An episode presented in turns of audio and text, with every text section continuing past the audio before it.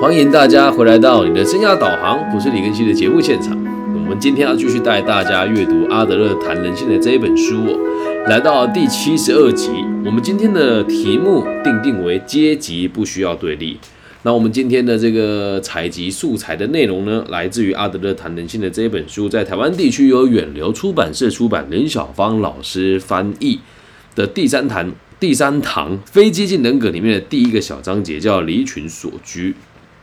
好，那我们把人的这个个性啊，分成了各种不同的可能性跟各种不同的分类，方便大家以后在阅读人性的时候可以更加的方便哦。那我们就开始今天的内容吧。人类社会的存在哦，自有它的法则，与之对立的就是不智的行为。事件的发生涉及许多因素，过程也可能延伸出很多问题，让我们很难直接锁定事件的因果关系，来提出有效的结论。只有好好研究人类一生的行为以及它的模式，还有人类的历史。我们才能够对事件的因果有深刻的认识，才能够证明错误的行为究竟从何而起。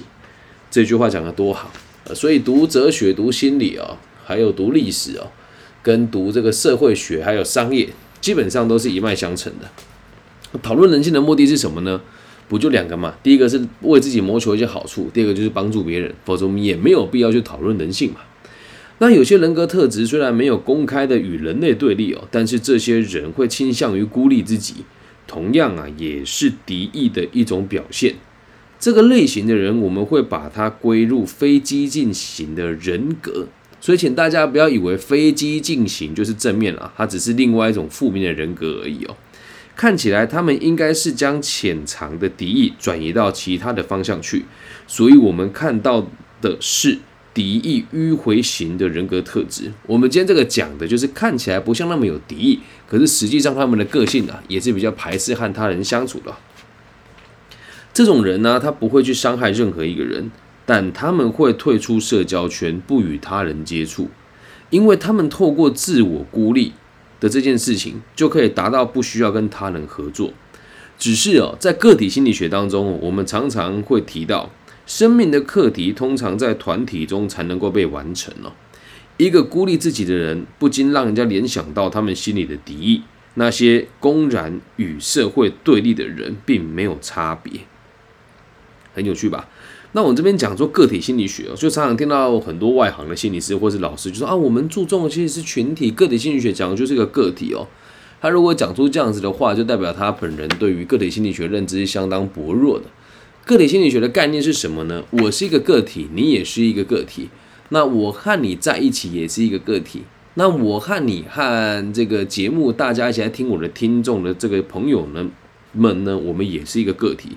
所以个体心理学讲的并不是把自己孤立出来成为一个独立的存在，而是和大家一起成为一个很大的个体。这样能够理解吧？那许多相关的研究对于我们的实验哦，其实是很有帮助的。以下阿德勒博士就会提出几个鲜明的例证来说明，到底什么样子是这一些看起来好像没有敌意，可是实际上它其实也是和社会的集体意识是有违背的几个状况。我们现在先讨论的是离群所居的人格特质。那为什么我们今天讲离群所居会提到阶级不需要对立呢？我来解释给大家听一下啊。离群所居与自我孤立会以完全不同的形式呈现。自我孤立是完全不跟他人相处啊，那离群所居是会用一些方法让自己看起来好像高人家一等啊。他这个翻译翻得很妙，我等下会用我自己的意识来跟大家分享哦。疏离社会的人通常话都不多，甚至根本就不说话，而且说话的时候不会直视他人的眼睛，又或者是说话的时候，别人说话的时候他也不用心聆听啊。不管我们身处何种人际关系哦，即便再怎么单纯，那他们的态度都会显得冷漠，这使他们无法融入族群哦。从旁人哦，从旁人从他们的态度、做事的方法、握手的方式、说话的语调、与人打招呼的这种状态，或者是拒绝与他人打招呼的方式，都能够感觉出这种人冷冷的。而这样子的朋友在举手投足之间，似乎都在把自己与他人划清界限。其实看到这边的时候，我心里面浮出很多不同的人呐。有些时候哈，有一些朋友他就是会跟别人划清界限，而他们跟别人划清界限的同时，他们也会聚在一块，这也不叫边缘哦，这叫离群所居哦。他们认为自己和别人是不一样的。那其实以结果论来说，假设你个人的经济能力、工作状况是还不错，你不想跟别人相处，那倒没什么问题哦。而这边提的这个能力还不错，然后还是不愿意跟，哎，还是认为自己比别人高阶的这一群人，那或许可以说是一种选择。那假设你是连生活都过不好了，然后还一群人在一起，觉得自命清高，这种离群所居的行为就比较吃亏那么一些些。但是我们将要讨论的重点呢，并不是说，那难道经济能力不好、工作状况不佳的人聚在一起的离离群所居就比较正确吗？不，如果你是经济能力还不错的人，收入也还可以，而你选择了和群体不走在一块。甚至自视清高，某种程度上来讲，这也是非常违反社会意识的。我们继续往下看哦。自我孤立的运作机制有非常多不同的存在，那背后潜藏的都是企图心跟虚荣心哦。这些人希望借由表现出自己与他人的差异，来凸显自己。所以这个离群所居，并不是这种物理上的说我不和别人住在一起，而是就不想和别人一样。所以，我今天就抛发了一篇文哦。我说，我觉得自己和别人都不一样，但我也没有想要让自己和别人一样。这里其实有点矛盾哦。有人说，我们不应该活在别人的期待当中，但是我们又不应该去违背社会的利益良善。所以，很多人只是为了让自己看起来特别，所以他才凸显出自己与他人的差别。那如果他自己对于事情的看法有他独特的见解，而选择了。更有社会兴趣的逻辑来和别人相处的话，那他也有也有他也有很大的可能是无法和别人好好相处的。但不管怎么样，一个人只要不愿意和团体合作跟相处，那这个人肯定是比较缺乏社会意识的。透过这种方式，他们会得到虚幻的成就感。这种自我放逐的行为看似无害，其实它对立的特质相当明显。我们看过有一些家庭完全不与外面的人打交道，他们的敌意与自负，自以为比世界上的其他人都还要清高，还要优秀，这种心态是相当明显的。所以，自我孤立这种特质，可以在某种社会阶级、宗教、种族或者是地区看见。这边看到这里，我就好有感触。阿德勒博士应该是穿越了吧？他说。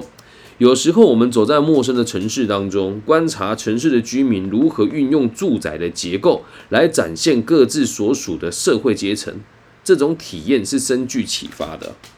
我住的地方在彰化，然后我办公的地方在台中，那你就会发现台中这个地方真的很妙，你常常会到处就会看到什么总裁行馆啊。或者是那种高级社区有没有？那他们通常都有自己的车道，然后会有这个指挥的这个守卫人员，就好像这个大马路上你都能礼让他三分一样。而通常这个地方的这个房价也都特别高，然后这里的人呢，他们也很喜欢说啊，我们这个社区不是随便人都能买的，觉得自己买在这边就特别的牛逼，就这么简单。那这个事情不是在台中啊，我们彰化也会有啊。像我们彰化有某一个区块，那边的房子就特别贵。现在最贵的就是大埔路那边，大埔路夜市那一带。那我住在江南路这一区哦，也慢慢的开始有这种状况出现。所有的这种新盖的这种大楼都有这样子的味道。我们有独立的车道，我们有管理员。那我们看这外面的社区比较少往来，某种程度也都是让自己看起来比较特别而已啊。那你自己看哦，这不是只有在台湾哦。呃，那一天我在这个我女儿的学校遇到两个印度的朋友。那能够来台湾读书的印度的朋友，通常种姓制度都很高嘛，所以我就亲眼的目睹他们，因为他们就穿那个民族的衣服，还蛮漂亮的。然后就其中有个女生哦，她就没穿的很朴素，我就问她说，Why you dress like that? Why don't you dress like other people beautiful dress? 他跟我说：“Of course, we in a different level. If I draw this dress, maybe somebody will unhappy. 很有趣吧？对，那这里有人会讲说，那阶级是不是应该就把它打破呢？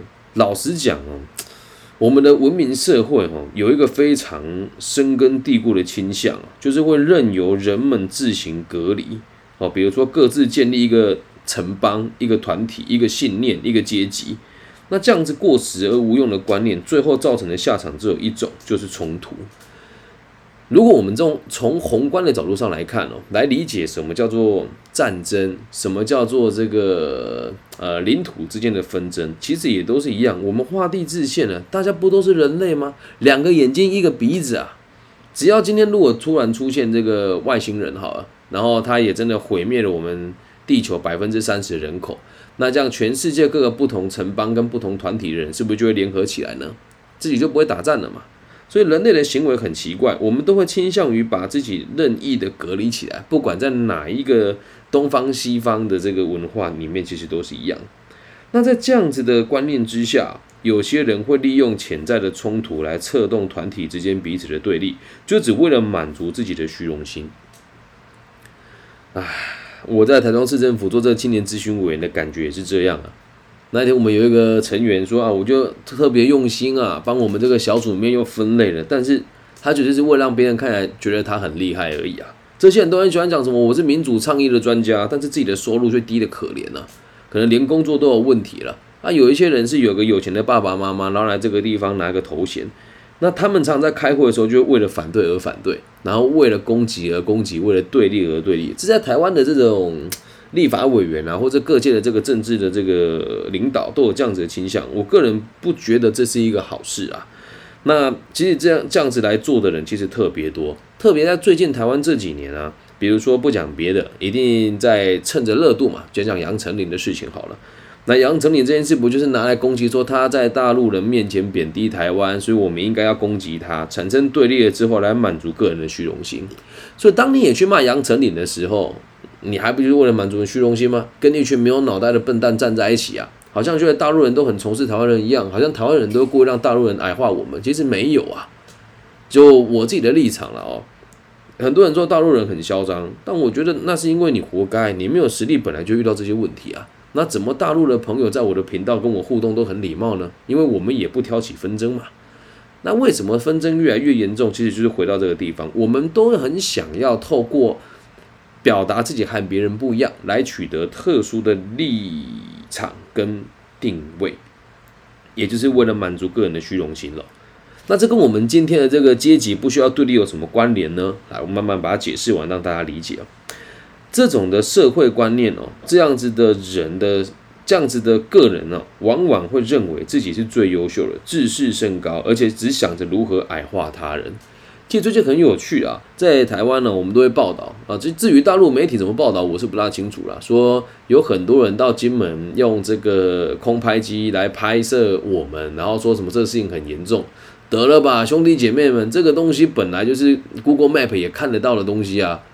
然后在那边说打掉人家的这个飞机，觉得很沾沾自喜。然后在网络上，如果像我这样子讲，我说啊，Google Map 都看得到啊，这个这个需要报道吗？那这个不就是人民团体之间的互相的这个交流，有时有需要这么严重吗？但如果我这个言论在台湾被听到，哇，不得了，可能大家就会对群起愤慨了，说我这个这个就是没有没有没有这个意识要去捍卫自己的主权，这实在是太有趣了。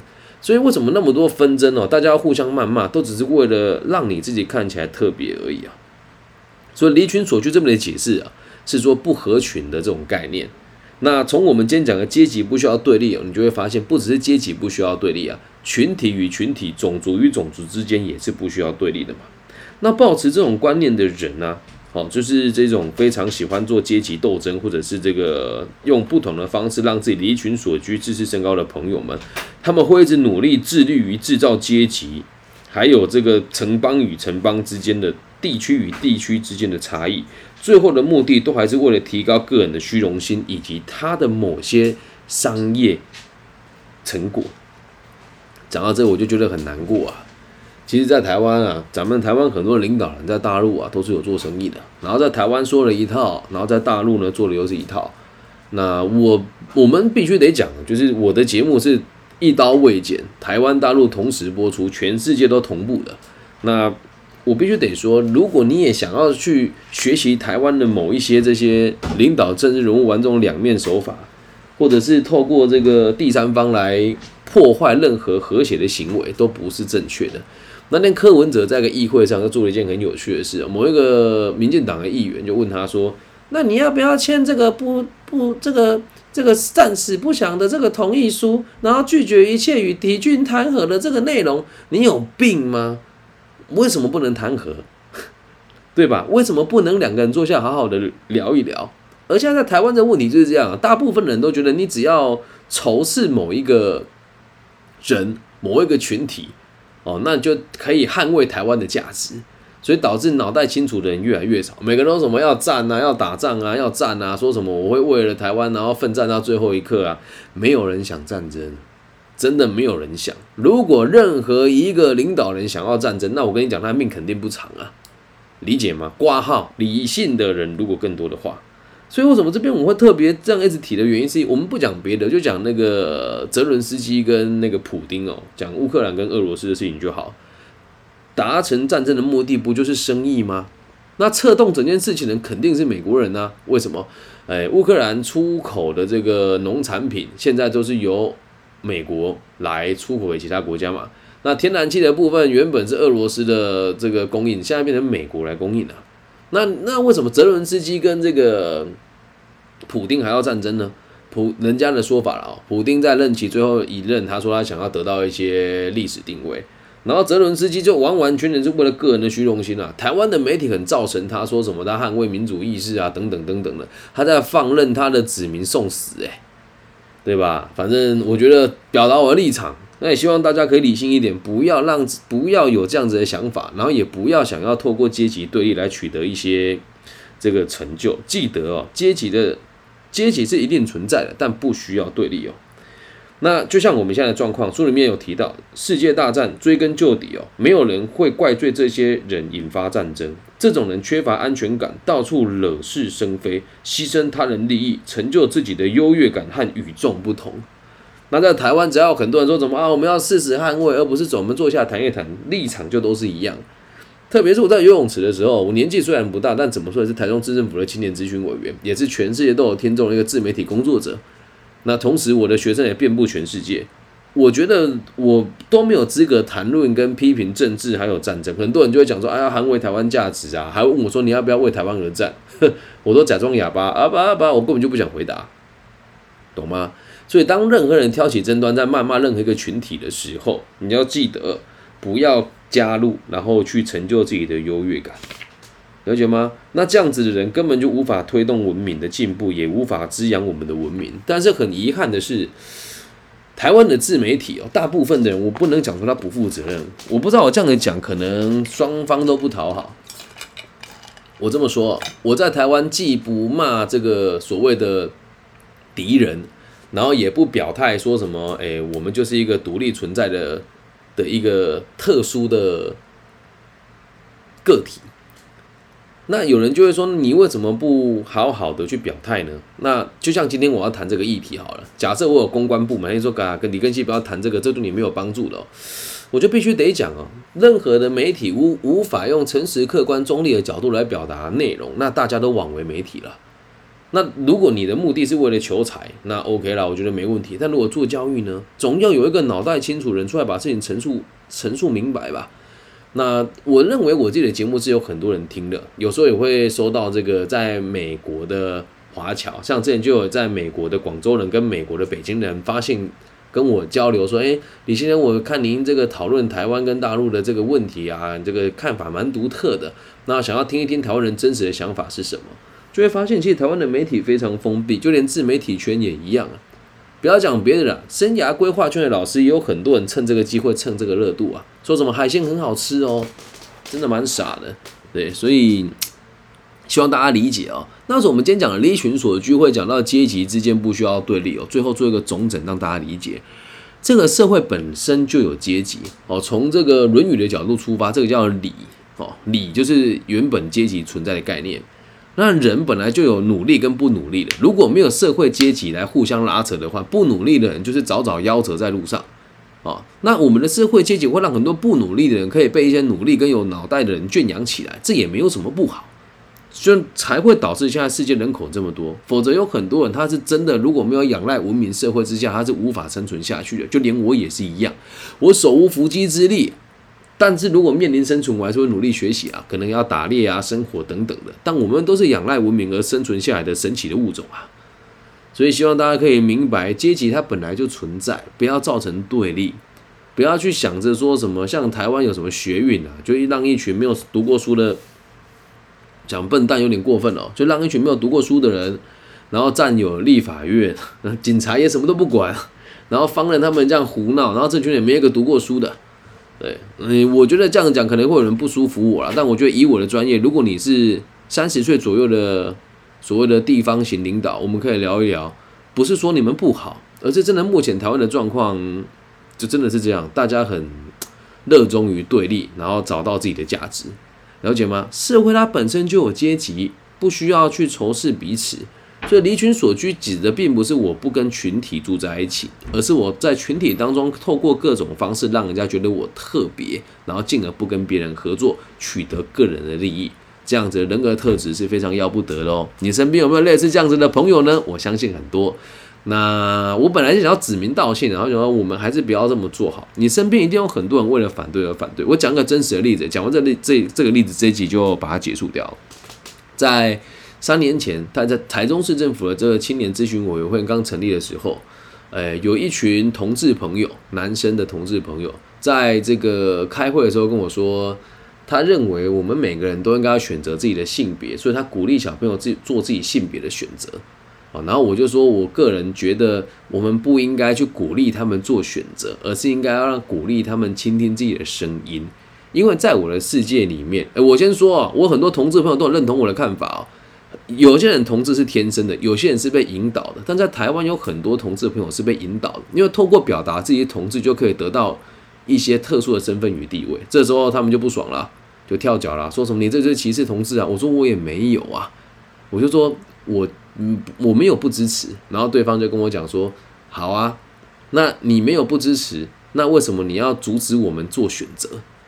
我说我没有阻止你们做选择，我们现在只是提出意见。如果鼓励他们做选择的话，人都是双性恋了。我个人认为，人其实本质上都是双性恋。那如果我今天表达我是同性恋，可以得到更多关注；而表达我是异性恋的话，大家不会那么关心我。很多小孩子就会因此而走不同的方向。所以我说，我们应该要引导他们，生命是一男一女结合之后才会有下一代的。但如果你是喜欢男生或喜欢女生的这个存在，你可以想一想原因是什么，也没有什么不好，但绝对不能说你要喜欢谁可以自己做选择哦，两者有很大的落差嘛。然后呢，就为了这件事情哦，他们就一直卡在这个议题，然后讨论了很久。但最可笑的事情是他对方又不是社工背景，也不是心理学背景，也不是学校老师，他提出这些大放厥词的事情，对孩子的教育是完全没有意义的。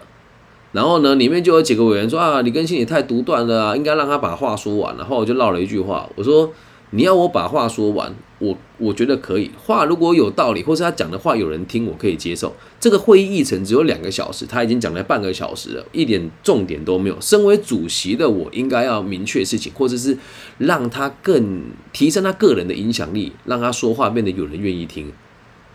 然后后来呢，这群朋友呢就直接选择不出席我的委员会啦。然后就有人诟病我说我做人太强势。你整件事情想下来是实在制造对立呢？那如果我不强势一点，会议还需要开吗？所以在这个过程当中，也不要认为说我们要去融合群体或者符合大部分的需求，这就会跟我接下来在更新的这几集里面谈到《论语》有一句话讲得很好：“礼礼之贵。”然后在于和哦，什么叫在于和呢？我们的礼节跟社会阶级是为了让社会和谐而存在的。但如果为了和谐而和谐的话，而打坏了原本的阶级跟道德，那这个和谐就不应该存在。就像我们如果要去讨好大部分不读书的人，那整个城邦怎么治理啊？那每个小学跟挑大粪来帮大家做决策，不是很好吗？这样能够理解吧？刚好跟今天的整个。整个整个节目做一个首尾呼应的 callback，以上就是这一集全部的内容了。希望大家喜欢。阶级是存在的，但不需要对立。如果你也喜欢我的节目的话，也麻烦大家帮我分享、按赞加订阅。现在有个问题是，我的 Apple Podcast 的这个评分全部被别人洗掉啦，所以之前给过五星好评的朋友，再麻烦你们，求求你，行行好，帮你的 Apple Podcast 打开，给我五星好评，帮我做个评论。那最后也希望大家就是可以跟我们一起好好的学习，然后透过这种有声书的解析的方式，让大家一个季度或是半个年度读完一本很经典的心理学的书。那如果也喜欢我的节目的话，也欢迎大家就是透过各种不同的方式赞助我，五块十块不嫌多，五万十万也不嫌少啊。就如果想要赞助我，私信我，我会把这个赞助我的方式分享给大家。好吗？那希望每个听我们节目的朋友都可以平安、健康、顺心。我爱你们！希望我们节目的存在可以给这个世界更多安定的可能性。晚安，拜拜。